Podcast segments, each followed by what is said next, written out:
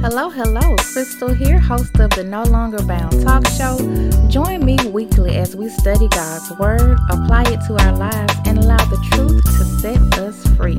You can listen on the Light of Yahweh Ministries app or anywhere you get your podcasts.